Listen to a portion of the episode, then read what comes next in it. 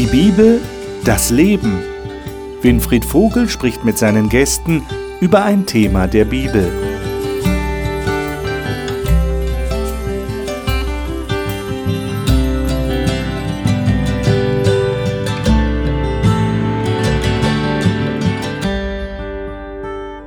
Wir studieren gerade das Buch Die Apostelgeschichte im Neuen Testament, ein Buch, das der Arzt Lukas geschrieben hat, praktisch als Fortsetzung seines Evangeliums. Und er berichtet dort von dem, was nach der Himmelfahrt von Jesus passiert ist. Und wir haben schon einiges festgestellt, wie an Pfingsten der Heilige Geist ausgegossen wurde auf die Jünger, wie sie in anderen Sprachen gesprochen haben, wie Leute missioniert worden sind, wie sie bekehrt worden sind und wie eine neue Gemeinde, eine Kirche entstanden ist. Und wir haben das letzte Mal, letzte Woche schon festgestellt, das war kein Spaziergang in der Sonne für diese neuen Christen. Sie sind angefeindet worden. So sehr, dass sie vor den Hohen Rat, dieses damalige oberste Gremium der Juden, zitiert wurden und sich verantworten mussten. Wir haben aber auch festgestellt, dieser Hohe Rat, dieses Gremium, das Jesus zum Tode verurteilt hatte, ist irgendwie hilflos, machtlos. Sie können kaum etwas tun. Der Heilige Geist ist offensichtlich stärker, der diese junge Gemeinde bis zu diesem Augenblick bewahrt hat. Allerdings, und das werden wir heute feststellen, gab es tatsächlich den ersten Märtyrer. Märtyrer kommt vom griechischen Martys, der Zeuge, und Märtyrer hat sich eben eingebürgert als Bezeichnung für Menschen, die sogar bereit sind, für ihren Glauben zu sterben. Darüber werden wir heute reden. Eigentlich ein trauriges Kapitel, aber ich glaube, wir werden feststellen, das war auch ein Neubeginn, ein ganz besonderer Neubeginn für diese junge Gemeinde. Darüber will ich mit den Gästen reden und die sind heute meine Gäste. Marion Gaffron ist als Personal- und Business Coach tätig, weil es ihr ein Anliegen ist, Menschen und Unternehmen zu helfen, echtes Leben zu finden und verantwortlich zu handeln. Franziska Knoll ist Studentin der Psychologie in Leipzig. Sie sagt, sowohl persönlich als auch beruflich interessiere sie das Thema Veränderung des Menschen, zu dem die Bibel eine Menge zu sagen hat. Dr. Otto Wendel ist in der ehemaligen Sowjetrepublik Kasachstan geboren und hat es als überzeugter Christ nicht immer leicht gehabt. Heute arbeitet er als Pastor in Bochum. Reinhard Krause ist als Christ in der ehemaligen DDR aufgewachsen und hat sich bewusst für Gott entschieden. Zusammen mit seiner Frau betreut er heute eine junge Flüchtlingsfamilie aus Syrien. Schön, dass ihr wieder da seid. Wir schlagen Apostelgeschichte auf. Apostelgeschichte Kapitel 6. Das ist das Studium, das sind die Kapitel, die wir studieren wollen. Natürlich sehr viel Material. Wir werden nur auszugsweise einige Verse nehmen können. Aber wir beginnen mal mit Kapitel 6. Da geht es in den ersten sieben Versen darum, dass dargestellt wird, es war in dieser jungen Gemeinde notwendig, Arbeitsteilung vorzunehmen. Da haben sich Leute beschwert, sie werden nicht richtig versorgt. Und dann haben die Apostel gesagt, also Leute, das können wir nicht auch noch leisten, dass alle zufrieden sind. Lasst uns doch Leute wählen, die diesen Teil der Arbeit tun können. Und das waren dann die Diakone oder Armenpfleger, wie sie auch genannt wurden. Interessanterweise aber stellen wir fest, diese Arbeitsteilung war nicht so krass. Also da waren die Leute, die geistlichen Dienst taten, so die Pastoren, die Apostel, und das waren die Leute, die halt nur das Essen ausgeteilt haben, sondern das überlappte irgendwie. Und auch diese Diakone sollten Leute sein, die geistliche Menschen waren. Ich finde das sehr interessant. Und jetzt lesen wir mal ab Vers 8. Da geht es nämlich um einen dieser Diakone. Und äh, lesen wir mal die Verse 8 bis 15. Wer von euch mag das mal lesen? Marion, darf ich dich bitten? Du hast die Hoffnung für alle? Ja, genau. Hören wir es mal aus dieser Version, bitte. Stephanus vollbrachte öffentlich durch Gottes Gnade und Kraft große Zeichen und Wunder. Eines Tages verwickelten ihn Anhänger einer jüdischen Gemeinde, die sich die Freigelassenen nannten, in ein Streitgespräch. Auch Leute aus Kyrene, Alexandria, Zilizien und der Provinz Asia beteiligten sich daran. Aber keiner von ihnen hatte der Weisheit und dem Geist des Stephanus etwas entgegenzusetzen. Deshalb hetzten sie ein paar Leute auf, die behaupten sollten, Er hat Gott und Mose beleidigt. Wir haben es selbst gehört. Dadurch gelang es ihnen, das Volk, seine führenden Männer und die Schriftgelehrten so aufzuwiegeln, dass sie über Stephanus herfielen und ihn vor den Hohen Rat schleppten. Dort traten Zeugen gegen Stephanus auf, die man vorher bestochen hatte. Dieser Mensch, so behaupteten sie, zieht vorwährend den heiligen Tempel und das Gesetz Gottes in den Dreck. Wir haben selbst gehört, dass er gesagt hat, Jesus von Nazareth wird den Tempel zerstören und die Ordnungen ändern, die Mose uns gegeben hat. Die Mitglieder des Hohen Rates blickten gespannt auf Stephanus, und jedem fiel auf, dass sein Gesicht aussah wie das eines Engels. Hm. Was meint ihr, was hat die Leute so wütend gemacht? Was war so unerträglich an diesem Stephanus, dass sie ihn vor den Hohen Rat geschleift haben und angeklagt haben? Und ich meine, sie sind ja auf eine perfide Art und Weise da äh, dazu gekommen, ihn anzuklagen, weil sie haben noch falsche Zeugen, sie haben die bestochen, ja, steht da in der Version, die du gelesen hast. Äh, was ist da passiert? Was, was meint ihr war der Grund? Was war dann so schlimm an diesem Mann? Nur weil er klüger war, mehr Weisheit hatte? Das heißt ja hier nicht, Vers 10. Sie konnten der Weisheit und dem Geist nicht widerstehen, die der Stephanus hatte. Also ich denke, ein paar Punkte waren vielleicht auf der inhaltlichen Seite auch, mhm. ähm, wo sie vielleicht anderer Ansichten waren, manches nicht nachvollziehen konnten, wie Stephanus das eben ja sehr eindeutig gepredigt hat unter dem Volk. Ähm, aber der Hauptteil liegt, denke ich, auf der zwischenmenschlichen Ebene, wo sie merken, wir verlieren. Ähm, sie haben dem, was Stephanus gesagt hat, weil er eben vom Heiligen Geist erfüllt war und mit so einer Vollmacht gepredigt hat und Wunder getan hat, dem haben sie nichts mehr entgegenzusetzen. Und verlieren möchte ja kaum einer wirklich. Und vielleicht haben sie sich auch von manchen einfach bedroht gefühlt, was er inhaltlich gesagt hat. Und um dem eben was entgegenzusetzen, geraten sie dann in Wut. Das ist so ihre Bewältigungsstrategie quasi. Ich verliere, also muss ich jetzt ordentlich Dampf irgendwie ablassen, weil es kann ja nicht sein, dass ich irgendwie nicht, nicht ganz so passe. Man will nicht sein Gesicht verlieren ja. und wird dann aggressiv. Ja. Um ich glaube, er hat auch so ihre Heiligtümer angegriffen. Hm. Also mhm. buchstäblich eigentlich den Tempel. Also ja. Er zitiert da ja Jesus, dass der Tempel zerstört werden soll. Also es ging ja aus jüdischer Sicht gar nicht. Also das ist wirklich ihr Heiligtum gewesen. Und das Gesetz Gottes, auch das war ein Heiligtum zu der damaligen Zeit, das auch verehrt wurde. Also äh, da jetzt drüber zu sprechen, das hätte jetzt nicht die Relevanz oder wie immer der Stephanus das auch gefordert hat, das war nicht, war nicht irgendwas für sie, sondern da stand ihre Identität auf dem Spiel und ihr Selbstverständnis. Und da sind wir Menschen sehr empfindlich. Mhm. Ja, ja, offensichtlich. Und dann stellt man einfach falsche Behauptungen auf, um das noch zu verstärken, mhm. ja, damit man noch mehr durchdringt beim Volk vielleicht. Ja. Und dann äh, kriegt das so eine Eigendynamik. Mhm. Ja, also offensichtlich versucht hier äh, Lukas auch so die Parallele zu der Verfolgung Jesu auch herzustellen. Es ist eine sehr ähnliche auch Argumentation, Vorgehensweise ja. und somit stärkt er offensichtlich, also für mich sozusagen äh, diesen Gedanken, dass es nicht um äh, gegen Stephanus geht, es geht gegen Jesus. Und weil Stephanus Jesu Nachfolger ist, hat es was mit Jesus in erster Linie zu tun. Weiter wird er ja das auch zeigen, dass sie gegen Gott ständig ja. waren und offensichtlich sind, aus der Geschichte nichts gelernt ja. haben. Ja. Na, das geht ja dann weiter. In Kapitel 7 ist jetzt äh, die Fortsetzung. Mhm. Ähm, da müssten wir jetzt eigentlich 53 Verse lesen. Das werden wir jetzt hier im Fernsehen leider, muss ich sagen, nicht tun können. Aber wir empfehlen unseren Zuschauern, dass sie das tatsächlich lesen für sich selber. Das ist eine hochinteressante Rede, die er jetzt hält. Es beginnt in Vers 1 äh, mit dem Satz, der hohe Priester aber sprach, ist das so? Ja, also er fordert ihn auf, nimm jetzt Stellung mhm. zu diesen Vorwürfen. Was macht jetzt der Stephanus? Ihr habt ja die Rede schon mal gelesen, nehme ich an. Mhm. Äh, was, was macht der Stephanus hier?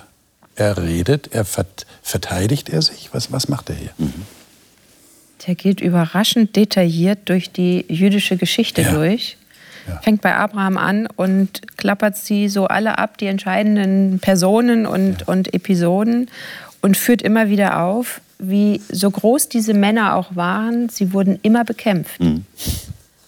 Also dass die Geschichte, die jüdische Geschichte eigentlich daraus besteht, dass das Volk immer seine Propheten bekämpft hat. Verfolgt, ja. Oder verfolgt sogar, Ja. oder getötet auch zum Mhm. Teil. Ja. Ja. Also, und, und wie Gott immer wieder versucht durchzudringen und sie immer wieder sich dagegen stellen. Wie kommt das? Das ist doch eine wirkliche Tragik. Hier haben wir ein Volk, das sich ja als Volk Gottes bezeichnet und auch von Gott so bezeichnet wird. Ihr seid mein Volk, ich habe euch erwählt. Und dann schickt er ihnen immer wieder Propheten zur Erinnerung. Ja, sie waren ja auch vergesslich, wie wir Menschen halt vergesslich sind. Und dann nehmen sie das aber nicht dankbar an, sondern kämpfen dagegen. Wa- wa- Was passiert da? Warum ist das so? Also ich weiß nicht, äh, wenn ich so, so diese Rede, Stephanus, äh, mir vor Augen halte, dann merke ich, wie offensichtlich er bemüht ist zu zeigen, Gott hat euch trotzdem, also als Volk, nicht fallen lassen. Und er ist, damals hat er gewonnen, wird auch heute gewinnen. Also dieser Gedanke liegt mir sehr nahe. Widerstrebt ihm doch nicht. Widersetzt doch ihm euch nicht. Die anderen haben es auch nicht geschafft, so ungefähr. Ähm, scheint mir sozusagen die Strategie bei ihm zu sein, wo er eins nach dem anderen zeigt, schaut mal, und macht die Parallele zwischen Moses, dass sie Moses verworfen haben und ihn, ihm sogar, willst du mich töten, sozusagen, beziehungsweise wie den, wie den Ägypter und zieht auch sozusagen die Parallele offensichtlich zu Jesus, der Moses hat gerettet und die Jesus rettet. Und sowohl mit Moses waren es Feindschaften und Jesus gegenüber auch Feindschaften. Und jetzt zu der Gemeinde des neuen Volkes, das Jesus herausgeführt hat aus Ägypten der Finsternis, des Missverständnisses, des, äh, der Ahnungslosigkeit. Ihr habt ja nicht gewusst oder und so, äh, dass sie das sehen. Sozusagen den neuen Auszug aus dem geistlichen Ägypten. Also sehr diplomatisch war das ja nicht. Auch nicht, Ich meine, nicht. den Leuten, die so, ich meine, habt ihr das registriert? Vorher haben sie sich ja beschwert drüber. Ähm, wir haben ihn Lästerworte reden hören gegen Mose und Gott. Und ich habe den Eindruck aus der Rede, er, er stellt ja Mose sehr positiv dar. Im Gegenteil, er stellt ihn so dar, als hätte er Recht gehabt, aber die anderen haben ihn abgelehnt. Genau. Obwohl er recht gehabt hat. Ja, eben. Ähm, das ist ja eine ziemlich klare Konfrontation. Ja. Ähm, warum hat er das gemacht? Ich meine, wenn man sich das immer vorstellt, wenn wir es auf unsere Situation übertragen heute, äh, wir würden gesagt bekommen, also übrigens, ähm, das hast du nie richtig verstanden. Du hast das nie richtig verstanden, du hast es im Grunde genommen abgelehnt. Aber Das würde uns ja auch nicht erfreuen, genau. oder? Aber wenn wir, eine andere Frage wäre bei mir, wie geht man anders, wie kann man anders umgehen mit dieser Du Situation? meinst, wie kann man anders durchdringen zu den Leuten? Durchdringen, genau. So, das meinte ich. ja. Okay.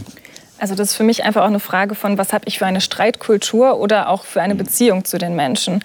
Und also an der Stelle muss ich auch sagen, nehme ich mir Stephanus jetzt nicht zum Vorbild, dass ich sage, so, wenn ich jetzt das ähnlich sehen würde jetzt bei jemandem und ich würde denken, nee, das habe ich aber anders erkannt oder Gott hat mir das so gesagt, würde ich jetzt nicht in dem Stil quasi den anderen darauf hinweisen. Weil du sagst, du bist nicht der Stephanus, du bist nicht in der Position.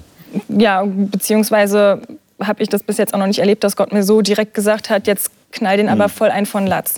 Ähm, aber also für mich ist so der Punkt, weshalb das eben auch so provoziert, ist, glaube ich, dass Stephanus zu denen ja keine Beziehung hat und ihnen jetzt auch nicht in dem Maße Wertschätzung entgegenbringt, was es ja abmildern würde. Also er greift ja ihre Identität an, alles, was sie für richtig und gut halten und sagt dann noch, ja, und ihr habt es eigentlich schon immer falsch verstanden. Und deshalb eskaliert das Ganze ja dann auch, wo ich dann sage, naja, vielleicht hat Stephanus in dem Moment das tatsächlich auch vom Heiligen Geist so gesagt bekommen und er wusste, an der Stelle würde er sowieso hoffnungslos kämpfen und die haben nun mal so die festgefahrene Meinung. Aber ich für mich persönlich würde das trotzdem nicht einfach so für mich übertragen, sondern sagen, nein, bevor ich jemanden zurechtweise, muss ich eine Beziehung zu demjenigen aufbauen, bringe ich ihm Wertschätzung entgegen. Und dann wird vielleicht auch die Kritik, die ich dann vielleicht auch gar nicht mehr äußern muss, weil ich ihn viel besser verstehen kann, ähm, auch viel besser aufgenommen. Aber das war offensichtlich nicht die Situation, nicht? So, so Seelsorge war das hier nicht, Ja. wie wir es normalerweise verstehen würden. Oder Ja. Beratungssituation. Es gibt auch den Begriff der konfrontierenden Seelsorge, Okay. die manchmal auch notwendig ist. Okay. Und ähm, er beginnt seine Rede, hört mich an, liebe Brüder und Väter. Mhm. Also mhm. er ist einer von ihnen. Mhm. Also ich sehe da schon Beziehung. Ja, mhm. eine Völk, völkische, darf man nicht sagen in Deutschland, äh, eine, eine Beziehung, die, die genetisch bedingt ist, mhm. aufgrund seiner Nationalität, seiner, seines Judenseins, ähm, ist da eine Verbindung da wir sind, und spricht im Wir. Und das finde ich so faszinierend daran. Es ist auch seine Geschichte und, und er interpretiert ja jetzt die Geschichte aus seinem Blickwinkel, nämlich aus einem ganz anderen, aus einem neuen Blickwinkel ähm, und versucht sie dadurch sehr, sehr krass und sehr nachdrücklich aber mitzunehmen. Also weiß ich jetzt auch nicht, ob ich das auch so machen würde, aber äh, ich meine, ich kannte ihn jetzt nicht persönlich, ähm, aber vielleicht hat er auch gespürt, dass nicht viel Zeit ist, jetzt Tralala zu machen, sondern jetzt müssen die Fakten auf den Tisch und er zeigt, dass er eben die Geschichte kennt und ähm, der rote Faden für mich, den er so durchzieht, ist immer wieder so diese Spannung im Innen und Außen. Wir Menschen leben gerne im Außen. Also deutlich für mich wird es so auch mit diese Geschichte mit dem goldenen Kalb, die, die Mose war bei Gott, er war nicht zu sehen, sie machen sich das Kalb, beten das Kalb an. Das ist so, so menschlich. Wir wollen was zum Anfassen haben, was außen ist. Aber Gottes Anspruch ist immer unser Herz. Und das wird auch in der Geschichte deutlich. Und das ist auch hier die Spannung. Lass, lassen sich die Menschen oder lasse ich mich von Gott in meinem Herzen ansprechen? Oder möchte ich auch nur außen schöne, fromme Re äh, Religionen leben? Das ist einfach, und, äh, aber berührt mich dann selber nicht. Und es scheint ja auch ein Schlüsselmoment zu sein, den wir hier erleben. Mhm. Ja, also äh, Stephanus spricht hier etwas an, was ihm sehr am Herzen mhm. liegt. Er, er, führt praktisch den, den Leuten, die ihm zuhören, nochmal dem Hohen Rat. Das waren ja die, die mhm. Obersten im Volk. Das war das Elitegremium des Judentums. Den führt er nochmal vor Augen, worum es eigentlich Gott die ganze Zeit gegangen ist. Und dass Israel eigentlich mit der Ablehnung des Messias, darauf läuft es ja hinaus, nicht wirklich verstanden hat, was Gott mit ihnen überhaupt vorhatte. Ja. Und dann kommt ja das dazu, dass er tatsächlich hingerichtet wird am Ende. Und das macht ja diese ganze Geschichte zu einem Schlüsselmoment. Genau. Aber ich würde äh, Franziska auch beipflichten sagen, ähm, ich würde das mir auch nicht zum äh, Beispiel nehmen. Das ist ja keine Theologie, das ist Pädagogik hier. Mhm. Ähm, aber ich würde, ich sehe da auch, wie wir schon mal, glaube ich, gesagt haben, dass Stephanus hier sich tatsächlich auch als Prophet fühlt und wie ein Prophet redet. Wenn ich ihn vergleiche zu, mit Johannes dem Täufer oder Jeremia äh, oder Elias, wie die geredet haben ja, zu Ahab.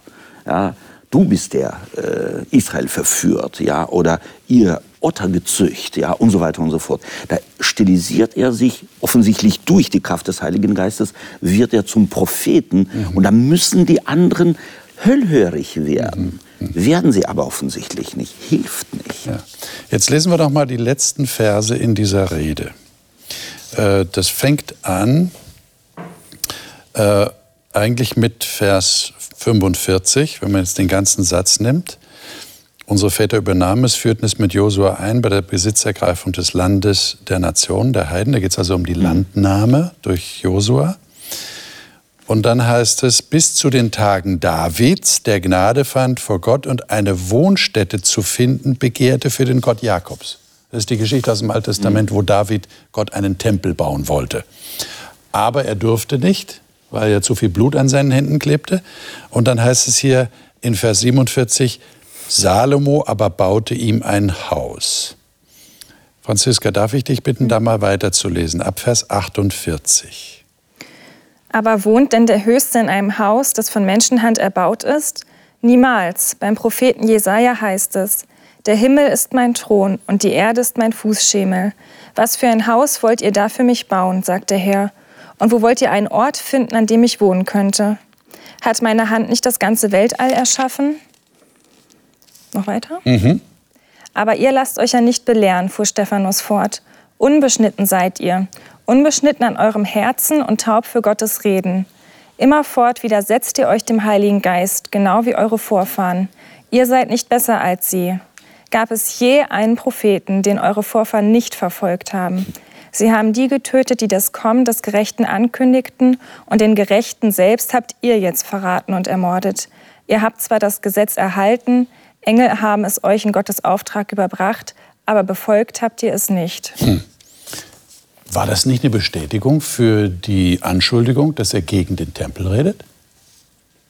Also er begründet es ja. Also er argumentiert ja so, wie Sie auch argumentieren würden. Ja. Unser Gott lebt nicht in diesem Tempel. Er ja. ist nicht gebunden an einen Ort. Ja. Und damit verteidigt er ja hm. sich und äh, ziemlich geschickt gegen die Anschuldigung, er hätte gegen den Tempel geredet. Scheint Aber es könnte so verstanden werden, nicht? So dass, er, dass er zitiert, Gott hat gesagt, was meint ihr denn, könnte. wohne ich in einem mhm. Haus? Mhm. Ich bin ja viel größer als ein Tempel, als ein Haus auf dieser Erde. Ich denke, es, äh, die beiden, der Petrus und die anderen, die begegnen sich auf verschiedenen Ebenen gedanklich. Sie erreichen äh, sich nicht wirklich, jedenfalls was er sagt. Ja. Du meinst Stephanus? Das, äh, Stephanus, ja. ja. Äh, ist für, äh, ist, sie sind einfach fest gegründet in dem, was er jetzt gerade kritisiert. Mhm. Und das macht ihnen Probleme. Und das ist so, wie sie schon sagte, ich denke auch menschlich. Er ist vom Status und von, von der Herkunft her äh, nicht so ganz passend. Das spielen, ich denke, mehrere verschiedene Sachen, menschliche Sachen auch eine Rolle. Ja. Die, das Verständnis des, dessen, was er erzählt hat, ja. äh, nehmen sie nicht so, wie er sagt. Und dann kommt dazu, dass er sehr deutlich mit ihnen redet, sehr mhm. radikal und sagt nicht, du hast ja vorgelesen, ihr habt ihn ermordet, ihr habt ihn getötet, ihr seid unbeschnitten. Ja, als unbeschnitten ja, zu bezeichnen. Das ist ja schon glaube, hart, wenn man, ja, wenn man Juden ja. als unbeschnitten bezeichnet, als eigentlich unbeschnitten im Herzen. So formuliert er das hier. Ihr hört ja gar nicht wirklich zu. Mhm. Und da war bei ihnen Schluss. Mhm. Ja, und wir haben dann die Reaktion äh, ab Vers 54. Und da zeigt sich ja, dass es doch eine Wirkung hatte. Was steht hm. denn da? Äh, Reinhard, lies doch mal den Vers 54. Als sie das hörten, wurden sie wütend und knirschten mit den Zähnen gegen ihn. Ha. Das ist äh, jetzt Hans Bruns Übersetzung, Bruns, richtig? Ja. Ähm, was steht denn in der ähm, Bei mir steht äh, gerieten in maßlose Wut. Okay. Über diese Worte des Stephanus gerieten sie in maßlose Was steht denn in der Luther? Luther sagt, und sie knirschten mit den Zähnen über ihn. Okay, aber was davor? Ja, äh, als sie das hörten, ging es ihnen durchs Herz. Aha, interessant. Das ja. ist in eurer Übersetzung kommt das gar nicht raus. Mhm. Aber es ist eine, wenn man bei Luther, ja, ja. das kommt schon mal vor. Ja, na eben. Ja. Es ging ihnen durchs Herz. Äh, die, die Elberfelder sagt, wurden ihre Herzen durchbohrt. Ja. Mhm. ja. Also es ist schon angekommen. Aber die Reaktion war eben völlig anders als in Kapitel 2 äh, nach der Rede des Petrus. Aber diese Redewendung kommt ja äh, bei der äh, Predigt von Petrus mal an. Und da sind ja. sie auch durchbohrt, aber fragen, was sollen wir tun? Genau. Und die wissen, was sie tun sollen. Ja.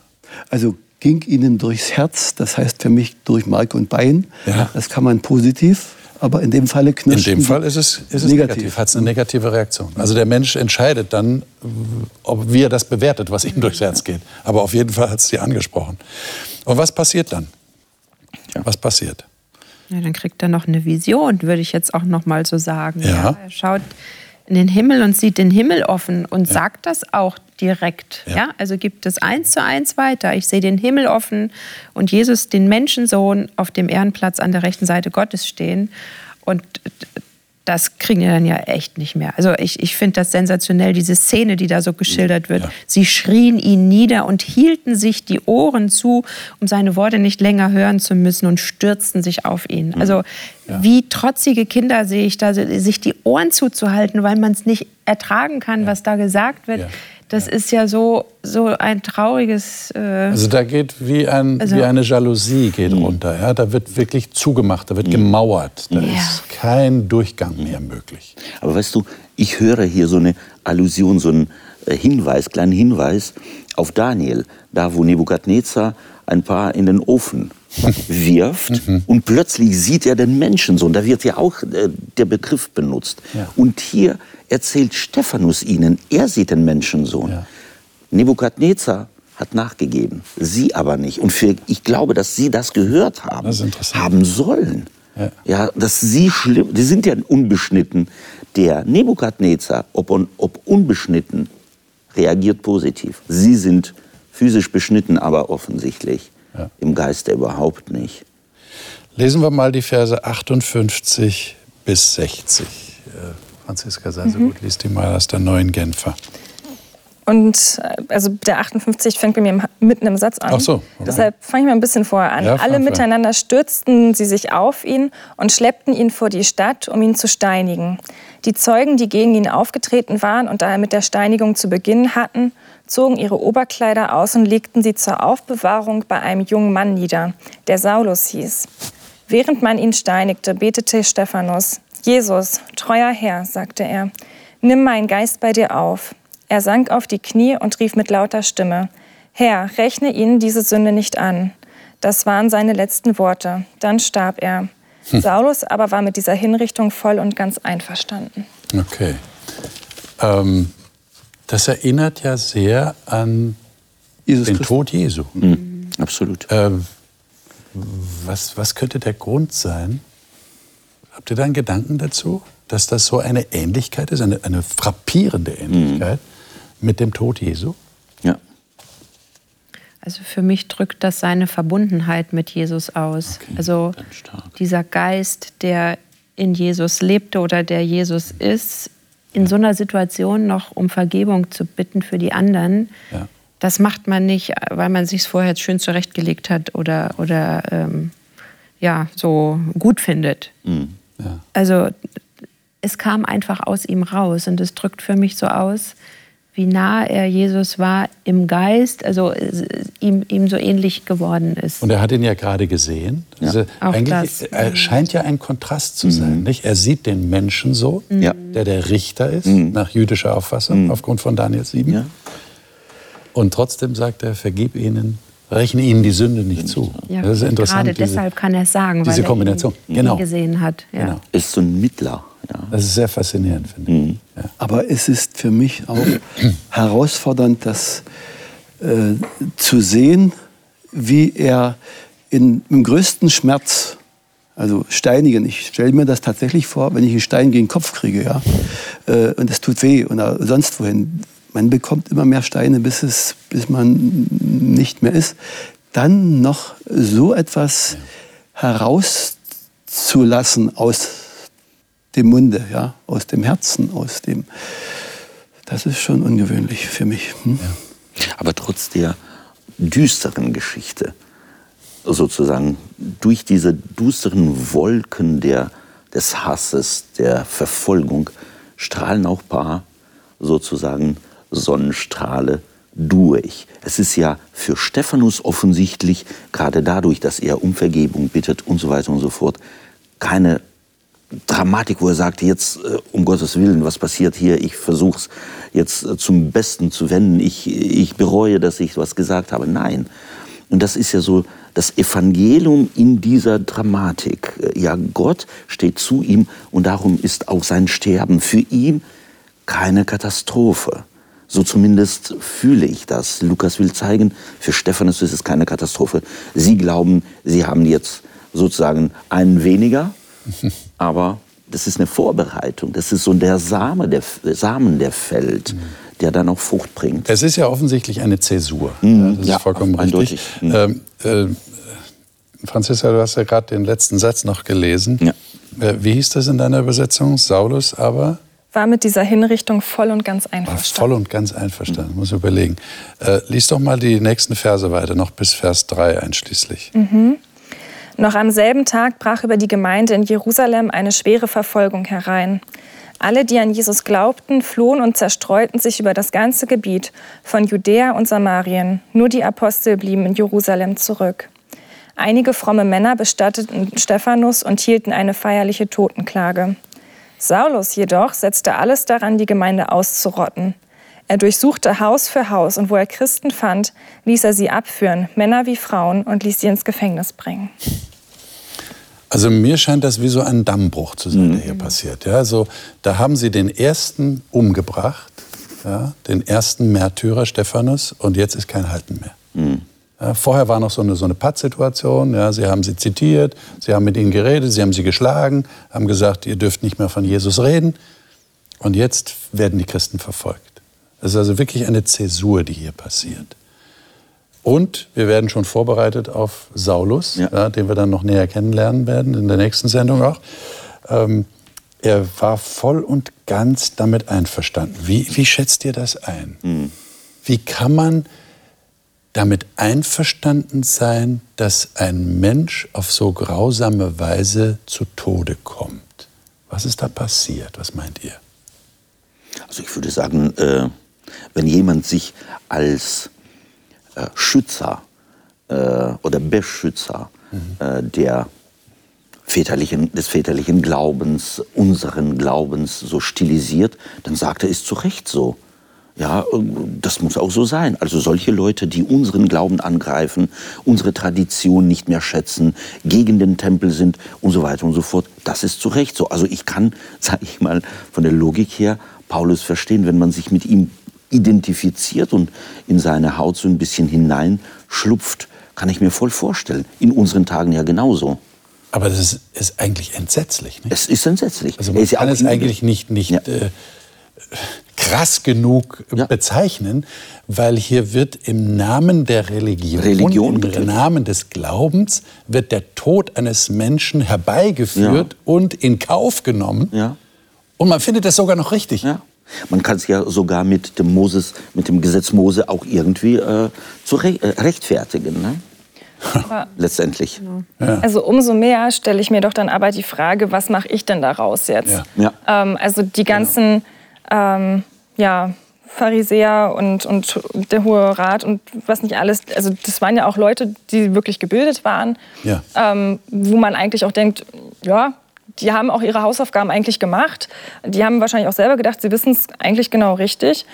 Ähm, und wir gehen ja jetzt meistens auch davon aus, dass wir eigentlich auch Bescheid wissen. Mhm. Ähm, und ich frage mich dann, damit ich nicht irgendwann dastehe und damit einverstanden bin, wie jemand anders fertig gemacht wird, was kann ich tun, damit ich, wenn ich darauf hingewiesen werde, dass ich irgendwas gerade nicht richtig mache oder ähm, auf dem falschen Dampfer bin, was kann ich tun, damit ich bereit bin, umzudenken? Weil ich glaube, das erfordert enorme Größe, diesen Schmerz und diese Trauer dann anzunehmen darüber, dass man selber was falsch gemacht hat. Aber wenn man heute nicht tötet, nicht steinigt, ja. Wie oft gehen wir so brutal miteinander, offensichtlich auch im, im Christentum, um ja. und merken es gar nicht. Mhm. Ja. Mit Worten kann man ja auch töten, mit Verhaltung und so weiter und so fort. Und ich meine, merkt ihr, was hier passiert? Das ist ja genau das Gleiche, was bei Jesus passiert mhm. ist. Und das ist etwas sehr Perfides mhm. und ich glaube auch äh, rein psychologisch ein wirklich interessantes Phänomen. Man tötet ja den anderen nicht einfach so, so sondern, sondern man interpretiert sein Vergehen so, dass es gegen bestehende Gesetze verstößt. Mhm. Und damit ist man auf der richtigen Seite. Mhm. Ja. Das, ist, das ist durch die Geschichte immer so gewesen. So gewesen ja. Ja, Diktatoren haben das so gemacht und auch religiöse Diktatoren machen das so offensichtlich. Sie sagen, der hat Gott gelästert. Jesus hat Gott gelästert, Stephanus hat Gott gelästert auf Gottes Lästerung. Was sagt das Gesetz des Mose? Steinigen. Spannend ist doch, dass Paulus selber später, also der Saulus, der dann zum Paulus ja. wurde und ja. später sagt, das Gesetz tötet. Mhm. Ja.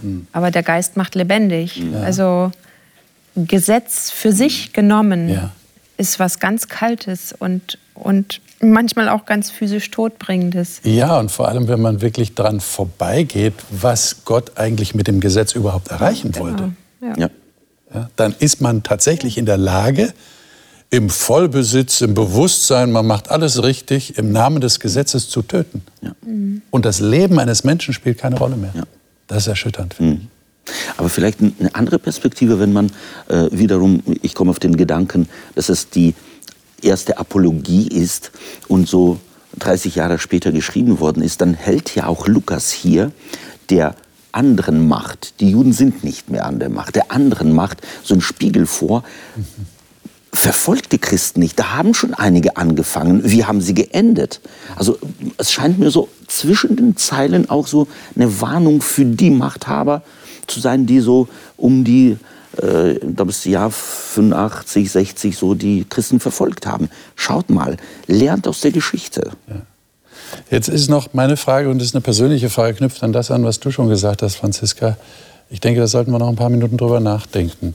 Äh, wir haben hier zwei Seiten. Wir haben den Stephanus, der bereit ist, für seine Überzeugung zu sterben, mhm. für Jesus zu sterben. Und er stirbt praktisch so wie Jesus, mhm. auch wenn er nicht an einem Kreuz äh, genagelt stirbt. Und auf der anderen Seite haben wir die Leute, die ihn anklagen. Mhm. Jetzt ist meine Frage eigentlich eine doppelte Frage, die müssen wir dann versuchen nacheinander zu beantworten. Äh, wie kann ich so wie Stephanus bereit werden, für meinen Glauben sogar zu sterben, wenn es notwendig sein sollte? Wohlgemerkt, ohne Fanatiker zu mhm. sein. Ja, weil wir wissen inzwischen auch in anderen Weltreligionen gibt es ja Fanatiker, die vorgeben, für ihren Glauben zu sterben. Und wir würden das ablehnen. Das ist die eine Frage. Wie kann ich so werden? Und die andere Frage ist dann die, die hast du schon angeschnitten. Wie kann ich vermeiden, dass ich so bin wie die, die ihn hier hingerichtet haben? Aber vielleicht erst mal zu der Frage, wie können wir so sein wie, wie ein Stephanus? Wie, wie kann man so werden? Äh, wie seht ihr also, das? Ich finde deine beiden Fragen, also würde ich auf beide Fragen das gleiche antworten. Okay. Der Schlüssel liegt darin, wie sehr bin ich mit Jesus verbunden? Mhm. Wie sehr schaue ich ihn an? Wie sehr lasse ich mich von seinem Geist beeindrucken und verändern? Mhm. Und das setzt enorme Kraft frei, das lese ich in diesen Geschichten.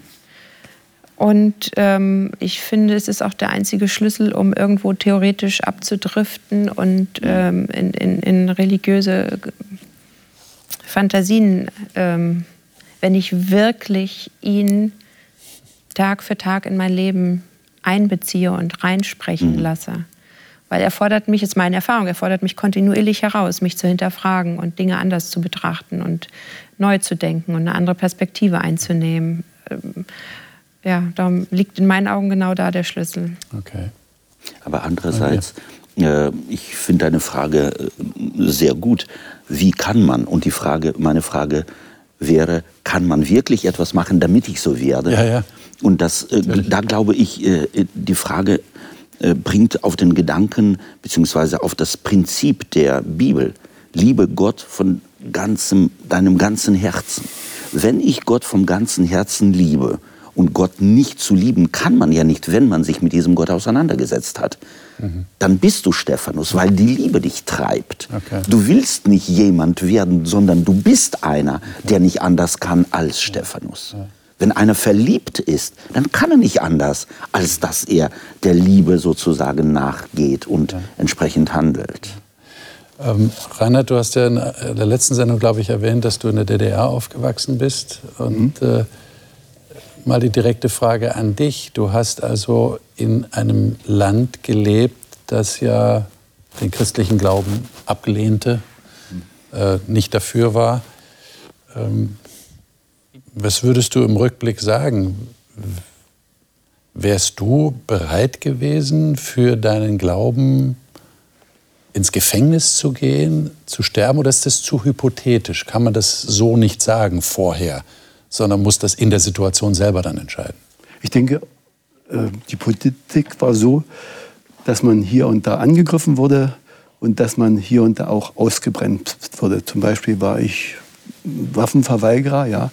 Zivildienst gab es nicht, ja. Und dann bin ich äh, zum Militär gegangen. Ich musste ja gehen, sonst hätte ich Knast bekommen. Hm. Und äh, ja, das war schon eine Entscheidung fürs Leben. Ähm, also du warst dann praktisch Bausoldat? Bausoldat. Ich hatte einen gu sehr guten Abschluss mhm. in meinem Beruf. Ja, ich ja. hätte ganz bestimmt was anderes machen können. Und äh, das war äh, für mich äh, aber nicht so schlimm, weil das war eine Entscheidung. Aber wenn wir jetzt über den Stephanus, ich will nochmal das mhm. sagen, mhm. ja, mhm. das ist eine ganz harte Gratwanderung. Ja. Weil ganz viele haben diesen Stephanus auch missbraucht. Äh, Martyrium, ja, Im, in, in der, mhm. äh, geht ins Martyrium, ja, das ist, äh, und äh, ich würde nicht so weit gehen wie Stephanus und sagen, ihr müsst an, sonst wo geschnitten werden, ja, und so, ja, das ist, das ist für mich da auch ein Mensch, der äh, deutliche Worte gesprochen hat. Du sagst immer, das ist vom Heiligen Geist gegeben, aber ich denke, Antrieb ist auch Mensch. Dort, ja, ich, ich bewege mich da auch immer noch auf dieser Ebene, weil das Gute wie das Böse in der Bibel ja. bei den Menschen stattfindet. Mhm. Und äh, ich bin nach meiner Zeit ja, noch mehr, ich sage, Pazifist geworden und schätze die Leute, äh, wir hatten eine große Konferenz mit Bausoldaten. Es gab im Ersten Weltkrieg und im Zweiten Weltkrieg Leute, die gesagt haben, nein, ich töte nicht. Und das war sofort äh, das Todesurteil. Also sofort, sie kriegten noch eine Verhandlung, aber hm. äh, das ist, äh, ich hätte es nicht gemacht, das muss ich schon sagen, aber mich haben diese Leute beschäftigt. Ja. Also es ist eine echte Herausforderung, merken wir. Ja? Große. Ja. Dann wirklich in einer solchen Situation zu sagen, ich, ich, ja, ich bin bereit für Jesus in dem Fall, also für Jesus tatsächlich zu sterben. Und ich denke, das hat Stephanus schon gemacht, ja, bei aller Menschlichkeit, die wir da natürlich auch äh, sehen oder hineininterpretieren können. Aber er ist für Jesus gestorben und war überzeugt davon, dass er das Richtige tut. Mhm. Und das wäre natürlich dann die Frage, wie kann ich das entscheiden in der Situation, dass ich das wirklich für Jesus tue und nicht, weil ich es provoziert habe oder weil ich mir irgendwas damit verdienen will. Mhm. Ja? Sondern weil ich es eine, als eine Ehre, habt ihr auch gesagt, nicht? weil ich es als eine Ehre empfinde, für Jesus zu leiden. Das hat es ja immer wieder gegeben. Ja. Aber ich glaube, äh, jeder ähm, ja, jede Form des Glaubens ist eine Herausforderung mhm. und die kann man auch missbrauchen. Man kann sich hinter dem Glauben verstecken und die eigenen Ziele verfolgen. Auch Martyrium hast du angesprochen. Äh, und das liegt dann immer bei dem Menschen. Ich glaube, dass man von außen auch schlecht beurteilen kann, aus welchen Gründen hat der jetzt das gemacht. Man kann im Allgemeinen sagen, dass die Gefahr ist sowohl als auch aus dem Glauben zu sterben, ohne was dafür zu wollen sozusagen, aber auch den, hinter dem Glauben sich verstecken und eigene Ziele verfolgen. Bei Stephanus glaube ich es nicht, dass es so war, aber die Gefahr besteht. Und da müsste jeder aus der Situation heraus sich prüfend auch Entscheidungen treffen. Ja. Liebe Zuschauer, ähm, wir haben ja schon erwähnt, es war hier offensichtlich eine Zäsur, die passiert ist. Ähm, der Tod des Stephanus war wie so ein, ein Scheideweg. Äh, wo will das Volk hin? Und die, die hier das Sagen hatten, der Hohe Rat, die hohen Priester, die Pharisäer, haben offensichtlich, indem sie Stephanus abgelehnt haben, auch Jesus abgelehnt. Und ich gebe die Frage jetzt mal an Sie weiter, die wir jetzt nicht im Einzelnen so tiefgründig erörtern konnten, der Zeit halber. Wie kann ich persönlich verhindern oder wie kann Gott durch mich oder in mir verhindern, dass ich äh, Glauben mit Religion verwechsle, so wie es die Leute damals gemacht haben, und einen Mann Gottes, einen Propheten, Stephanus, hingerichtet haben. So weit kann es tatsächlich kommen. Und da wäre sicherlich die Frage berechtigt, die jeder sich selber stellen muss, wo sind da eventuell bei mir irgendwo in den Falten meines Herzens Anfänge, wo dieses Denken eventuell Einzug hält, dass ich in diese Richtung gehe. Und das wäre nicht gut. Ich denke, da sind wir uns einig. Das nächste Mal werden wir über diesen jungen Mann zu reden haben, der hier erwähnt wird, der voll und ganz einverstanden war mit dem Tod des Stephanus, Saulus. Wir werden eine radikale Kehrtwende in seinem Leben erleben und erstaunt sein, dass Gott ausgerechnet den, der froh war, dass Stephanus gesteinigt wurde, auswählt als sein Werkzeug. Der souveräne Gott hat das so gemacht. Ganz erstaunlich. Wenn Sie mitstaunen wollen, seien Sie nächste Woche dabei. Wir sind hier. Gottes Segen Ihnen.